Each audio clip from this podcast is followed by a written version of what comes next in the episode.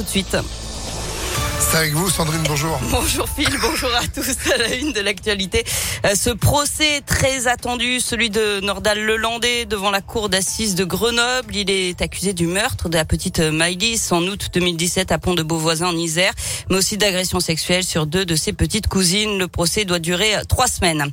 La dose de rappel obligatoire pour les pompiers et les soignants depuis hier. Ceux qui n'ont pas reçu leur injection risquent la suspension sans rémunération.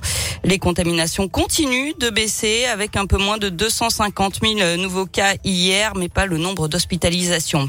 La campagne électorale et c'est Christiane Taubira qui a remporté hier la primaire populaire, même si elle a appelé de suite à l'Union. Ses concurrents de gauche refusent de reconnaître toute légitimité à cette consultation populaire.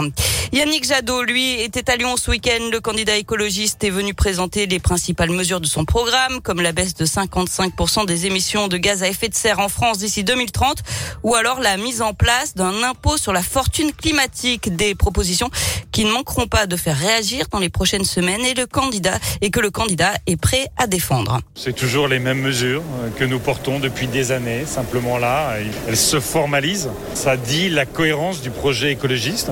Quand on présente son projet aux Françaises et aux Français, c'est qu'on est prêt. C'est qu'on est prêt euh, à débattre avec les autres candidates, les autres candidats, et c'est qu'on est prêt à gouverner. C'est ça le sens du projet des écologistes. Un projet de rupture, un projet fort, qui place euh, le climat et la justice sociale au cœur de toutes les priorités, parce que c'est ce dont a besoin ce pays, y compris pour se relancer. Yannick Jadot est crédité d'environ 5% des intentions de vote dans les derniers sondages. On passe au sport avec euh, du foot et le retour de Ndombele à Lyon. L'OL devrait officialiser l'arrivée du milieu de terrain qui avait été vendu il y a deux ans et demi à Tottenham.